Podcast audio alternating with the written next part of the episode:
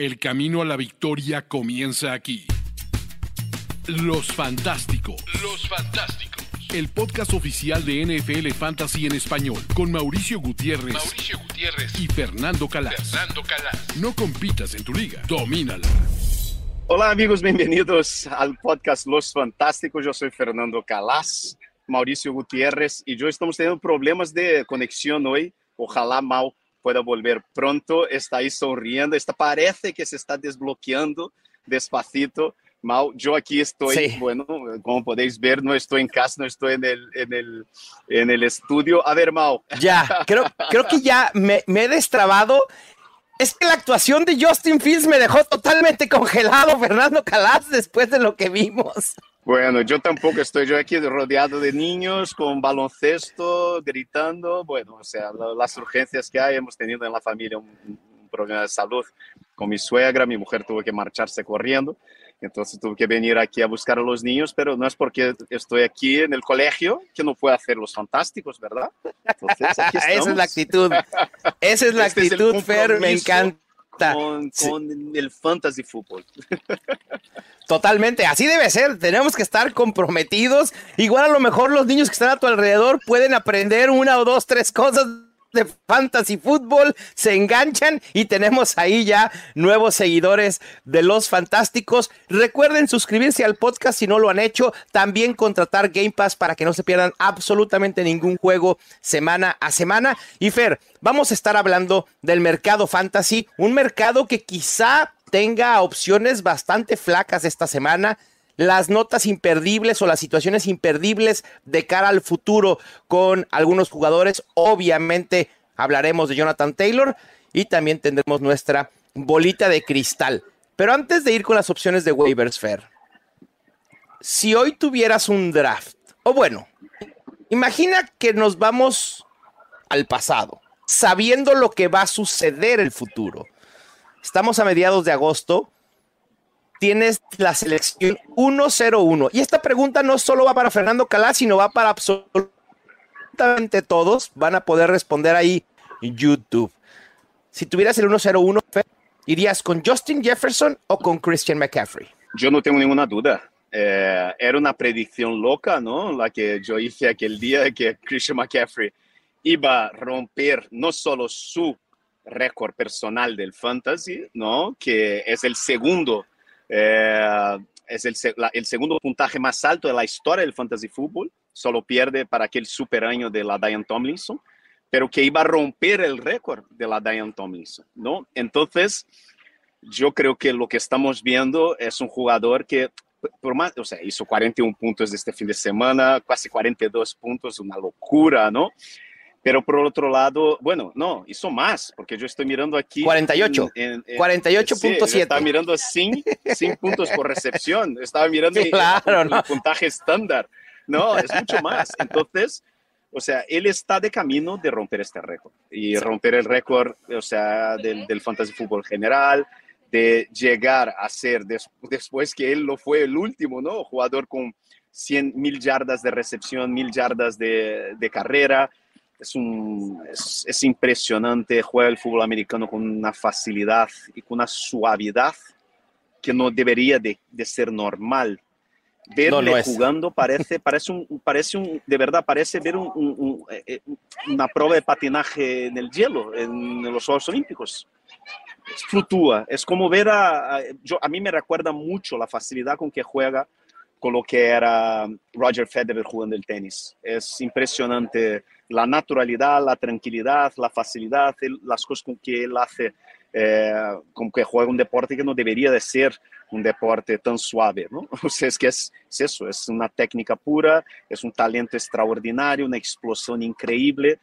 Y, y, yo, de verdad, por más que el año de, de, de, Justin Jefferson sea, parece que o sea, va por un camino muy bueno y que va a terminar ahí como el wide receiver 1, eh, yo creo que Christian McCaffrey va de camino a hacer historia en fantasy fútbol este año.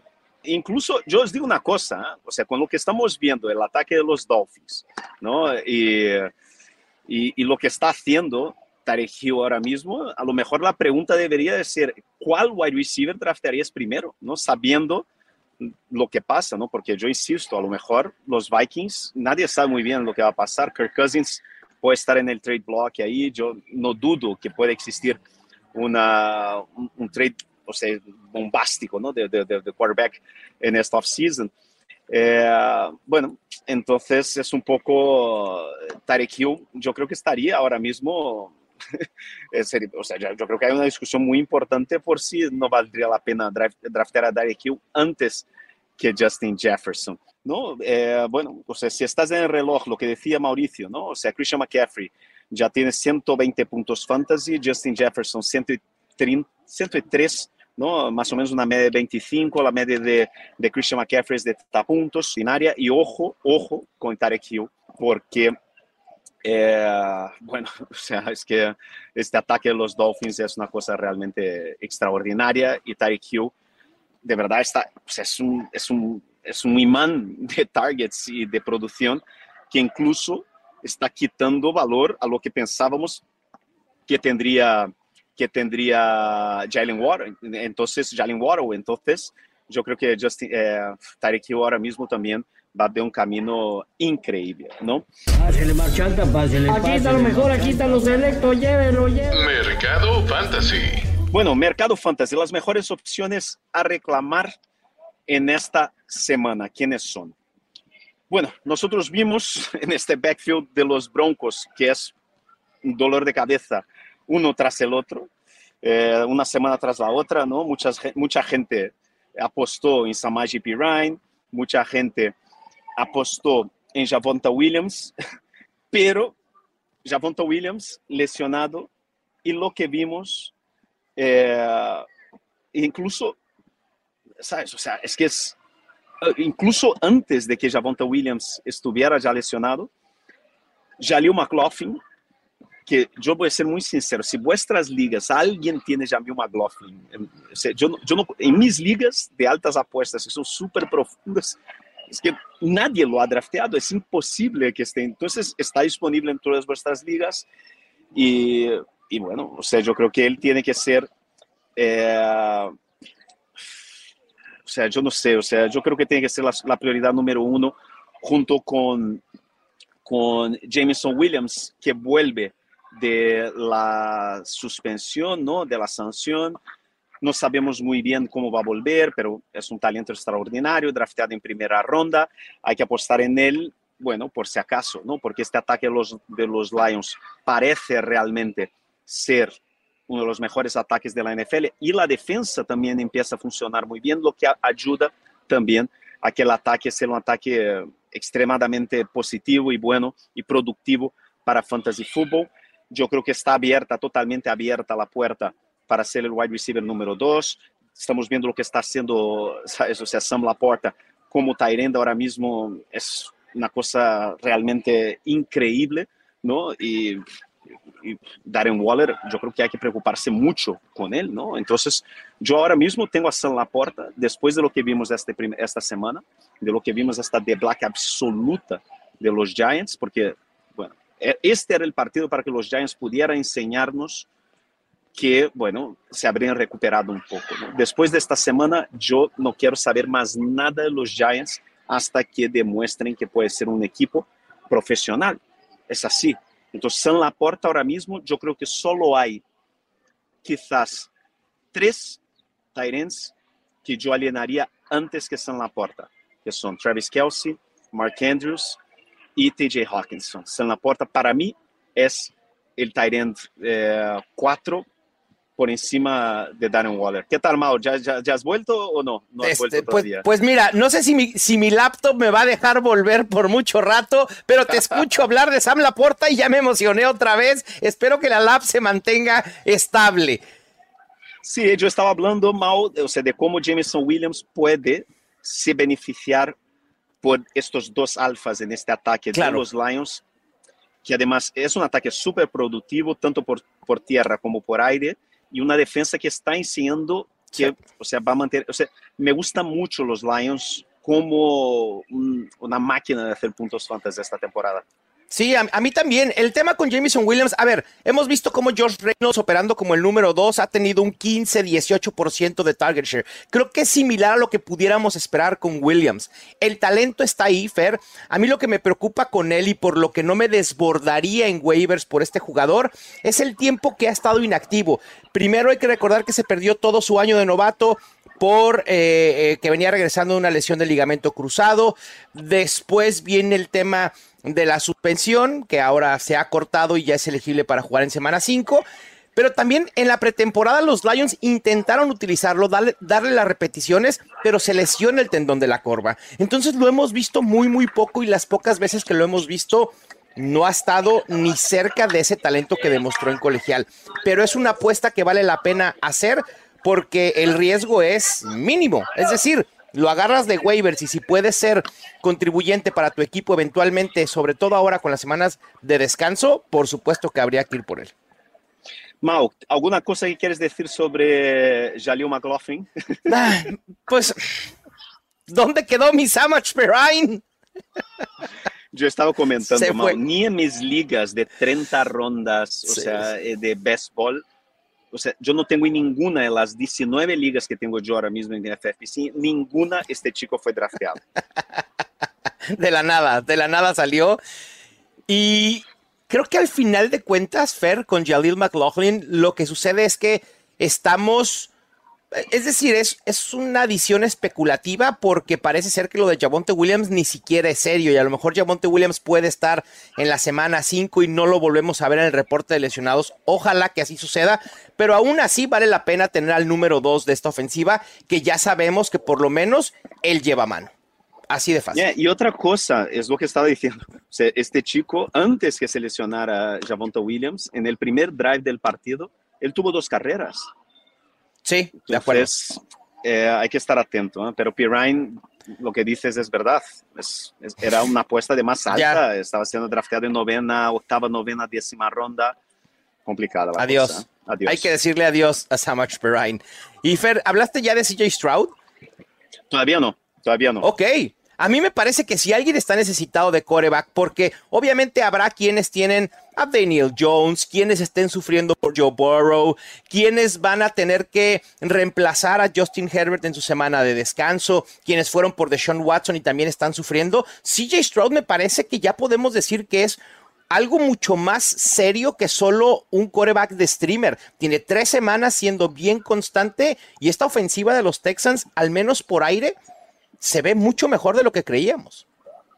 Sí, y eh, al final, ¿te acuerdas que habíamos hablado un poco comparado la figura de, de, de Ryans con la figura de...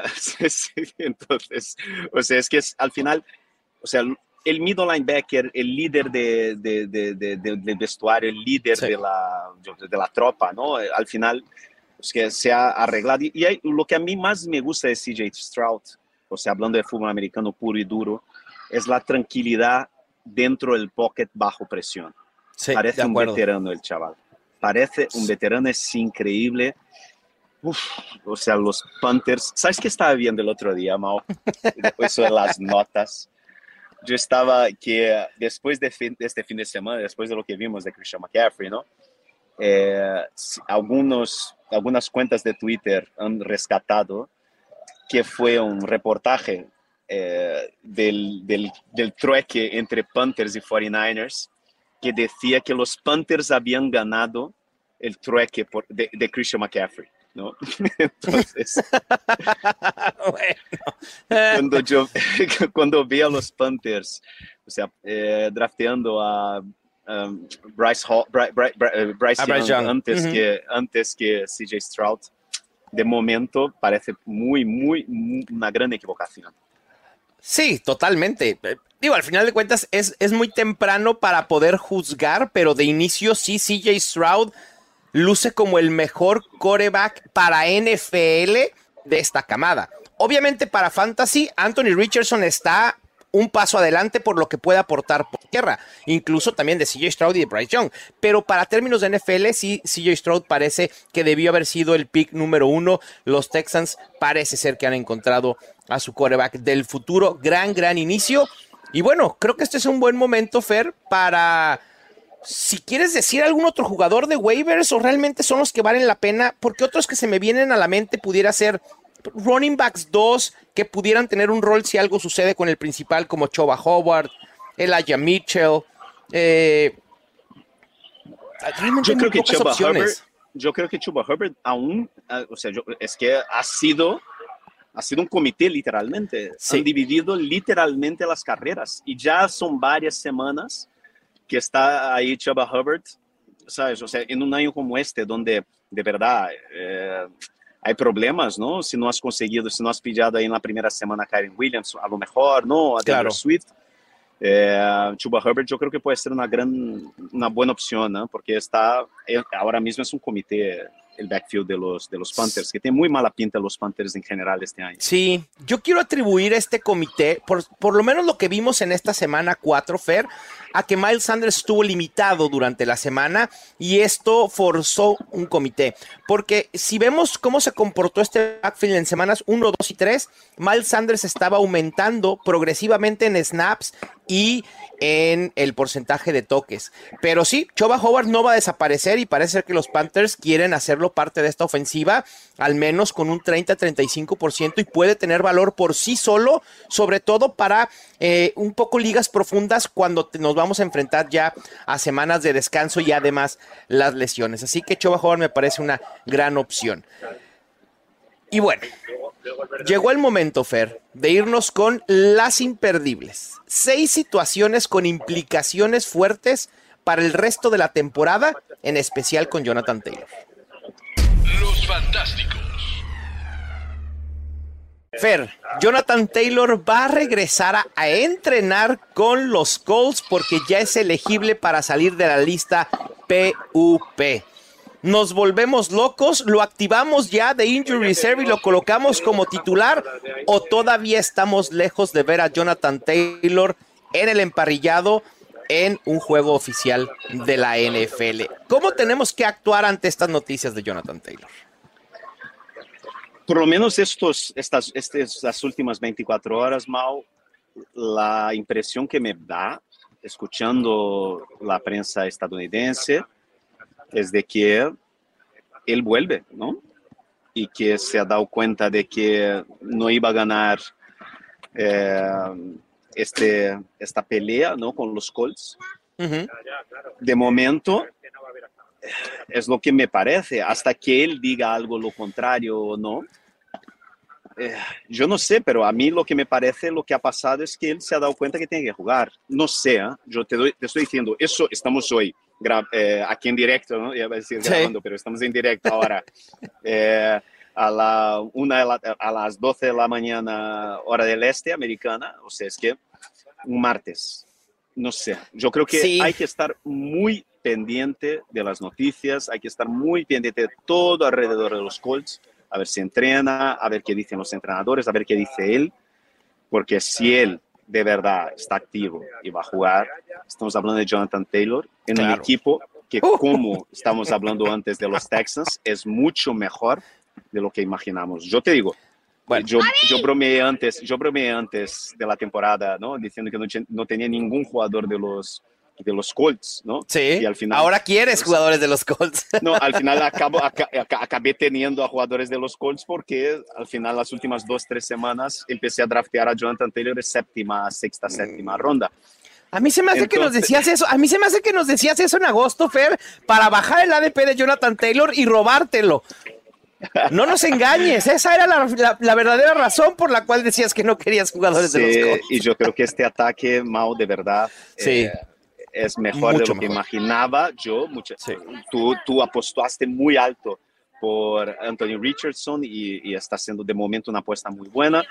Eh, yo tengo todavía mis dudas en relación a este cuerpo de receptores. Yo creo que va a ser muy volátil. Sí, totalmente. Es difícil apostar en uno, pero este juego de carreras, si, si Zach Moss está haciendo lo que está haciendo, imagínate. Jonathan Taylor. Punto. Claro.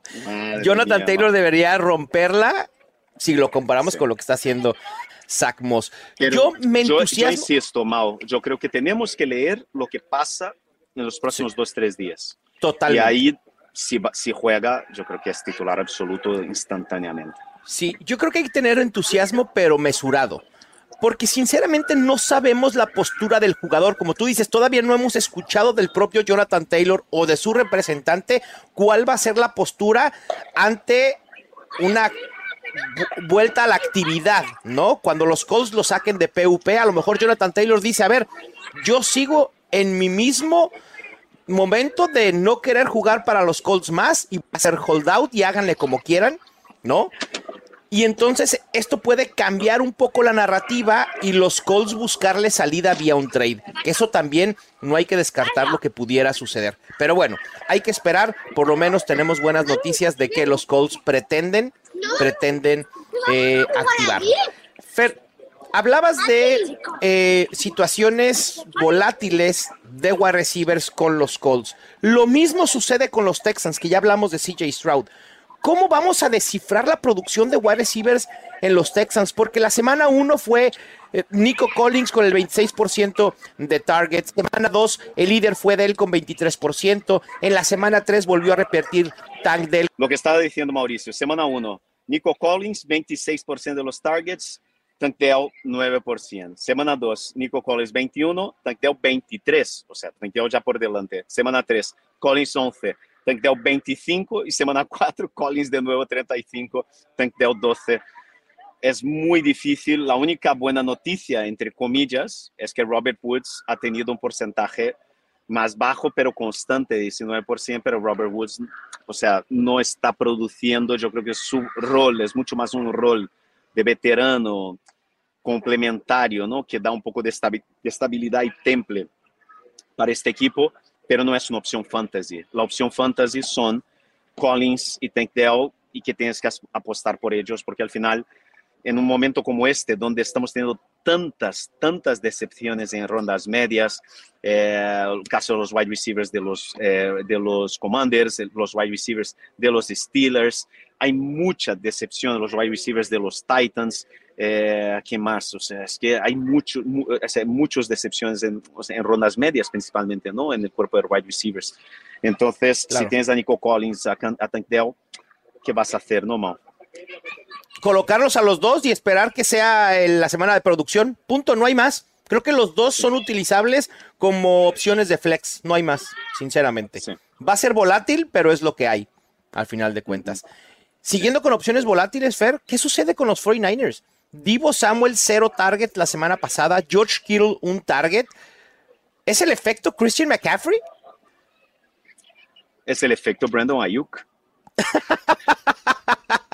Bien lo dijiste, Brandon Ayuk lo vamos a estar eligiendo en primera o segunda ronda el próximo año porque va a ser súper estrella o va en camino de ser una gran estrella, sí, no solo en y, fantasy, y, sino en la NFL. Y que Divo Samuel muy probablemente no estaría en los 49ers el año que viene. Yo estoy convencido, yo creo que, sí. que, que Ayuk es un monstruo. Y yo te voy, y voy a ser muy sincero contigo, Mau. Solo hay siete quarterbacks en la NFL ahora mismo que yo elegiría antes que Brock Purdy. Wow.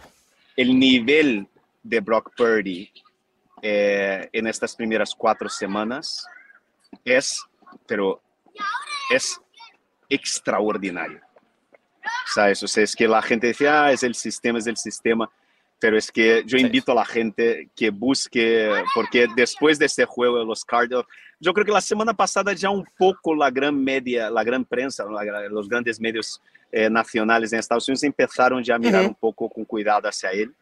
Y en este último partido ya hay un montón de análisis en Twitter. Invito a la gente que lo busque porque la anticipación claro. de este chico, la ejecución es perfecta, perfecta. La forma con que él, o sea, es que es, él es, es una cosa, es muy gracioso, ¿no? Porque hay esta, este, esta, este, este, esta, estos rumores, ¿no? En que dicen que, o sea, que Brock Purdy lo han drafteado, ¿no? Lo han dejado draftear, le han drafteado último del draft porque es, el, es el, un robot, ¿no? Es un androide que lo han insertado en la NFL, ¿no? Y que vamos a como experimento dentro, sí, dentro de unos años que no, no, no es ser, no es humano, porque de verdad lo que está haciendo Brock Purdy es extraordinario y lo que está haciendo es buscar su jugador más explosivo. Brandon Ayuk, yo vuelvo, yo insisto, Brandon Ayuk es un transfer de segunda división a, a, élite, o sea, llegó en NFL draftado en primera ronda, pero como talento en desarrollo. Está explotando este año, un espectáculo de jugador y yo lo siento amigos, pero si tienes a George Kittle y tienes a Debo Samuel, yo creo que hay que ir, yo por ejemplo, yo ahora mismo, yo alinearía a, a, a Nico Collins antes que a Debo Samuel, por ejemplo. Sí, probablemente yo también. Yo quizá estoy menos preocupado por Divo Samuel, porque creo que lo que vimos, un juego de cero targets, deberá ser la excepción, deberá seguir involucrado en la ofensiva de los 49ers. Además, una ofensiva mega prolífica que está generando al menos 30 puntos en cada juego. ¿Quieres partes de este tipo de ofensivas en fantasy fútbol? Quien sí me preocupa es George Kittle, Fer, porque desde el año pasado hemos visto como George Kittle, la producción fantasy, cuando están activos Divo Samuel y Brandon Ayuk, la diferencia es de 10 puntos cuando no está alguno de los dos. Yo no estoy diciendo que George Kittle deja de ser una opción top 8, top 5. Simplemente digo que va a seguir siendo igual de volátil que lo vimos el año pasado. Acuérdense que el año pasado o te dejaba tirado y fuera del top 12 o explotaba con 20, 25 puntos. Y creo que eso se puede repetir esta temporada con George Kittle. Pero al final de cuentas, pues sigue siendo una opción de tight end, porque el panorama de tight ends, Fer, también es desolador. Hay mucha gente que dice, ¿qué hago con, con, Darren Waller? ¿Qué hago con Kyle Pitts? Pues a Kyle Pitts creo que sí lo podemos soltar, pero a Darren Waller de ninguna manera. Yo creo que solo hay ahora mismo cuatro tight ends que puedes alinear sin ningún problema. Cuatro. Todo lo demás, Kelsey, sí. Andrews, Laporta y Hawk. Son los cuatro. Y mira que Hawkinson la semana pasada dejó tirados a varios, ¿eh? porque fue una semana típica para los Vikings. Pero sí, totalmente de acuerdo. Creo que son esos solo cuatro tight ends en los que podemos confiar. Y Fer, tú me dijiste que después de algunas semanas te volviera a preguntar esto. ¿Funciona entonces la estrategia de ir temprano por un tight end respecto de ir por un tight end en rondas medias o en últimas rondas? Me dijiste que por favor te lo preguntara nuevamente y ahí está la pregunta. Yo creo que eh, es que es el hecho de que eh, Kelsey, Andrews y, eh, y TJ Hawkinson, que eran el top 3, ¿no? y al final a ver qué pasa con Waller. Yo creo que el partido del lunes es muy preocupante para los Giants en general. Para sí, todos los Giants. Todos los Giants. Es un desastre absoluto. No sé, yo de verdad, yo no sé qué está pasando en los Giants. No sé. Sí, se, ve desesperación en Brian Dable también. Hay una toma en la que él trata de explicarle algo a Daniel Jones y tira eh, la tablet y dice no puede ser. Vamos a ver cuando regreses ahí con Barkley si da ese, ese flamazo en esta ofensiva que necesitan, ¿no? Para, para pues voltear el barco, porque sí se está hundiendo y feo esta ofensiva y nosotros esperábamos que pudiera ser un gran año para ellos. Pero bueno, Fer, también quien está sufriendo es Demion Pierce.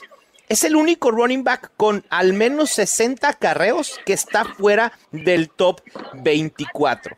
En lo que va del año, tiene un 51% de snaps, 58% de acarreos y solo un 8% de target share. Creo que esto tiene que ver por dos cosas. Uno, este éxito por aire que está teniendo la ofensiva y que ahora dependen mucho menos de Demion Pierce porque pueden confiar en el gran brazo de CJ Stroud. Y que además es claro que Devin Singletary está teniendo un rol en esta ofensiva y que le está comiendo oportunidades muy difícil. Otro jugador también de cuarta, quinta ronda, otra decepción en cuarta, quinta ronda. Eh, yo te, te, digo, yo tengo a Damian Pierce en una liga y yo llevo ya como dos semanas que, que no, que, él está, que está en mi banquillo y en otra que yo ya le corté. Una liga así más casual con 10 jugadores, yo corté a Damian Pierce. Sí, creo que en una liga de 10 u 8 es cortable. Sí. En ligas casuales, con que tienes cuatro o cinco jugadores en, el banquillo, yo creo que Damian Pierce es totalmente cortable. Eh, sí. Porque, pero en estos, en estos momentos, con Damian Pierce lo que estás esperando es poderlo utilizar por necesidad en una semana de descanso o por lesión, que lo puedas colocar como running back 2 porque ni siquiera en, en, el flex en ligas PPR lo utilizaría. O sea, es claro running back 2. Y que esa semana justo sea la que pueda explotar. Tal cual. No hay más. ¿Eso es lo que estás esperando con Damian Pierce? Así que sí, es, muy, complicado el panorama. Muy frustrante. También sabes que ha sido frustrante, Fer. Jamar Chase, Chris Olave, Calvin Ridley y Jalen Waddle. Jamar Chase es el wide receiver 21 en lo que va de la temporada. Chris Olave el 27. Calvin Ridley el 36 con la explosión que tuvo en semana 1 y Jalen Waddle el wide receiver 55 tomando en cuenta que se perdió un juego. Pero aún así el promedio de puntos fantasy por juego de Waddle es bastante bajo. La pregunta es, ¿cuál de estos wide receivers, Fer, estamos confiados en que mejore en producción? Yo creo que Olave. Bien, me gusta. Olave ya hemos visto lo que, lo que está haciendo esta temporada. Yo creo que Olave va a terminar tranquilamente con un wide receiver 1, o sea, top 12, porque por el volumen, por el talento y por el equipo donde está. Yo creo que Jamar Chase al final los Bengals van, yo, yo, creo que van a encontrar su mejor juego. Es muy difícil, es muy frustrante todo lo que está pasando. A mí me preocupa Waddle y Ridley un poco más. Sí. Porque yo creo que Tarek Hill está jugando en un nivel tan alto y, y es un imán de targets tan extraordinario que, que, que, todos los balones están yendo hacia él. Sí. Entonces me preocupa. Y lo de Calvin Ridley, a mí me preocupa por la cantidad tan baja de targets. Muy pocos targets. Sí, de acuerdo. ¿no? Eh, y yo me preocupa en general por lo que está haciendo ahora mismo los Jaguars. Eh, También han quedado de ver, ¿no? Eh, tú, o sea, una victoria como esta contra un equipo malo, ¿no? Contra, como los Falcons, no es un mérito para, o sea, no puedes para nada. ganar así, ganar así, no. Desde esta, o sea, los Jaguars tienen que intentar eh, potencializar las armas que tienen. De acuerdo. Yo no entiendo usar a Travis Etienne como si fuera eh, yo creo Derrick Henry. Travis Sí, Etienne es, un, es una navaja suiza, es un jugador que tiene que, que jugar como San Francisco, por ejemplo, usa a Christian Watson, a, a Christian McCaffrey. A Christian McCaffrey. Sí, y le exactamente. están usando como si fuera a Ezekiel Elliott. yo creo que hay que potencializar tus armas y yo ahora mismo me preocupa lo que está pasando con los Jaguars. No me gusta, no me gusta cómo están jugando los Jaguars. Estoy preocupado con cómo están jugando los Jaguars. Sí, porque nosotros ya hubiéramos esperado para este entonces una explosión.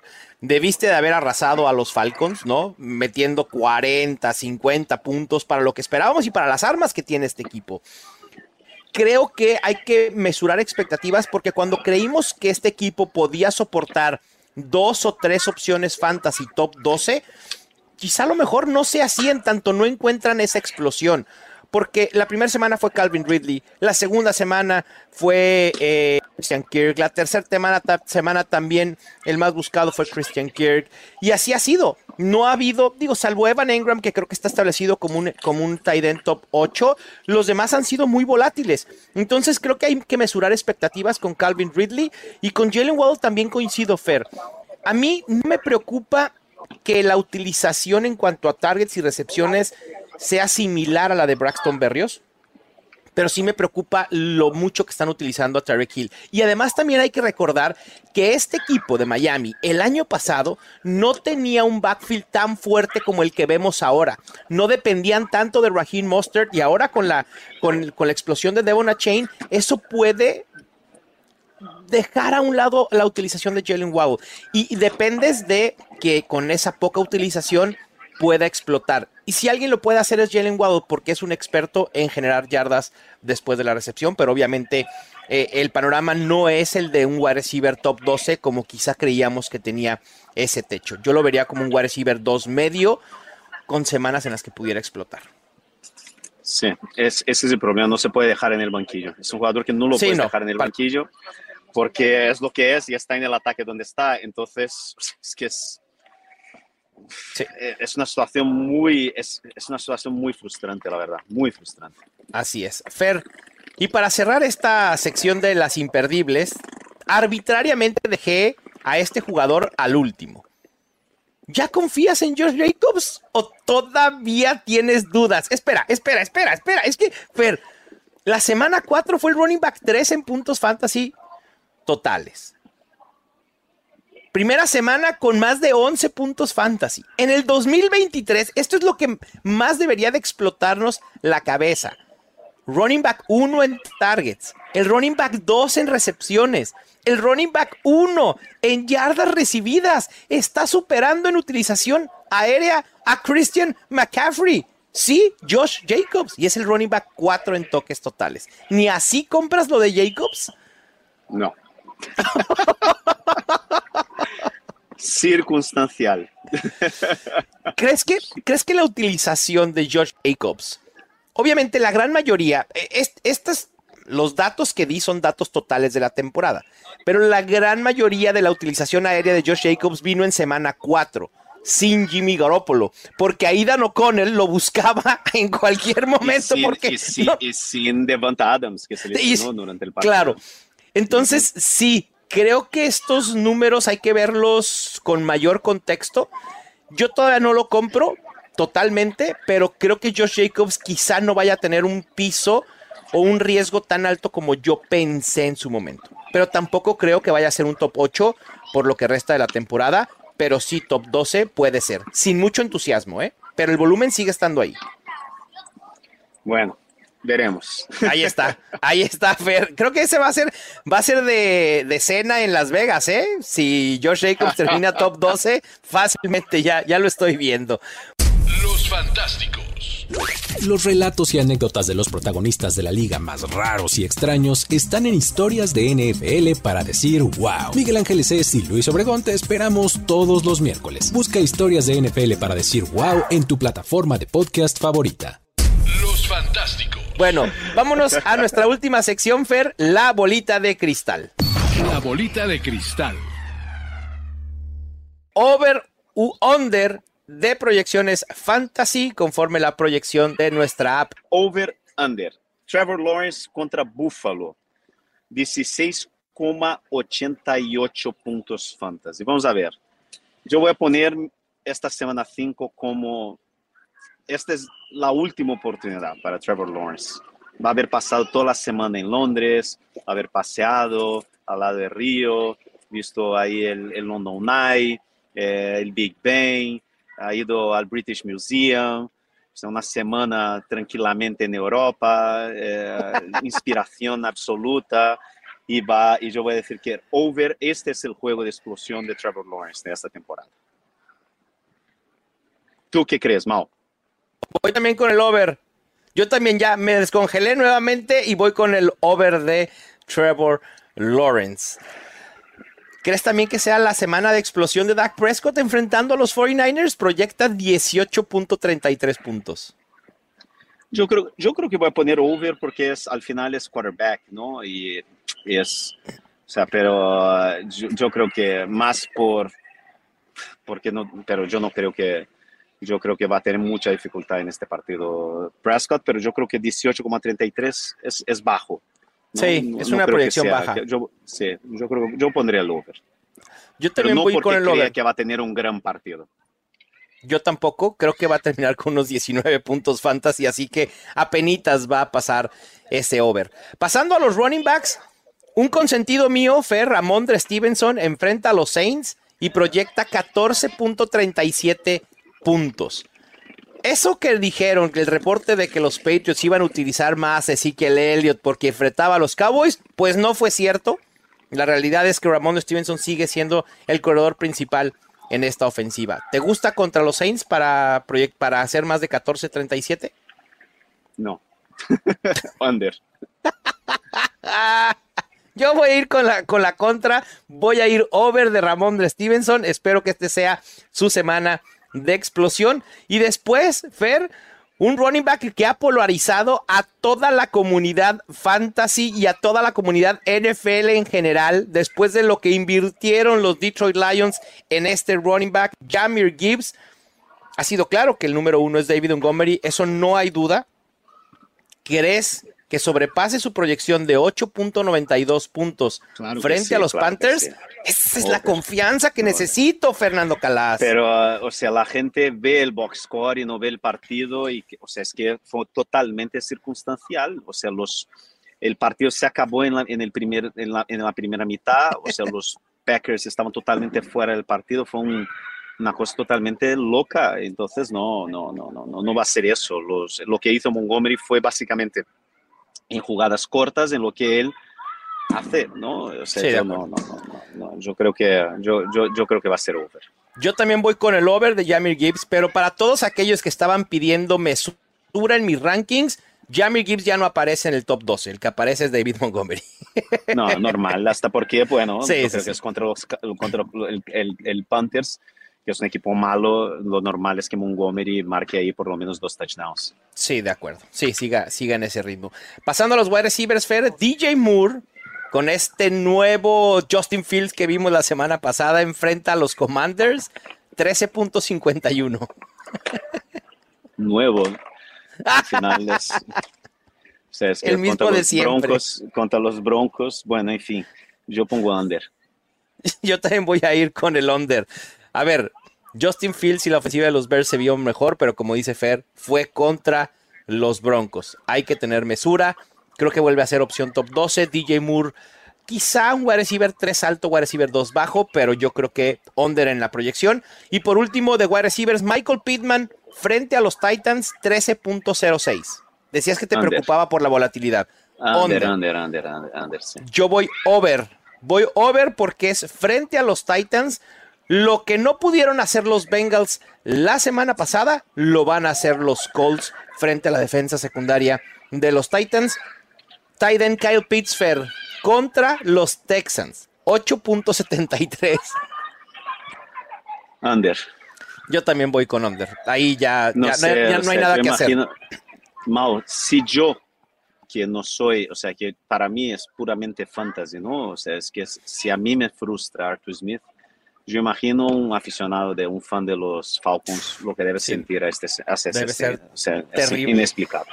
Y además o sea, ¿cómo puede testarudo, ser que ya tienes- confirmó a Desmond No, eso- Reader. Es que, Mau, drafteas a, a- o sea, es que. O sea, Bijan Robinson en primera ronda y Bijan Robinson es todo, todo, o incluso más de lo que tú imaginabas. De Es un acuerdo. jugador extraordinario. Y de alguna manera logras ser un peor equipo. Sí, ya sé, es increíble. Es increíble. Sí, sí, Yo sí, no entiendo qué está haciendo Arthur Smith. Es para mí es eh, ah, expediente X. Es bueno, en fin. caso sin resolver. es un caso de estudio de verdad en la NFL. Pero bueno, eh, en fin, vamos con el under de Kyle Pitts. Y por último, Luke Musgrave, que salió lesionado la, la semana pasada, pero yo espero que pueda jugar. Enfrenta a los Raiders, 6.14 puntos. Es difícil. Yo, o sea, ahora mismo con Tyrants, o sea, yo no, yo no me fío de ningún Tyrant. Nada. Y además con Christian Watson volviendo, ¿sabes? O sea, con Claro. Aaron Jones volviendo. Yo creo que a lo mejor puede marcar un touchdown, ¿no? Pero es básicamente eso. Yo creo que él no tendrá el volumen a lo mejor que yo imaginaba que tendría. De acuerdo, Fer. Yo también ahí eh, iría con el, con el under, aunque me gusta Luke Musgrave a largo plazo, iría con el under esta semana. Fer, para cerrar y antes de irnos a nuestra sesión de preguntas y respuestas en YouTube, vamos con fuera de la galaxia fantasy.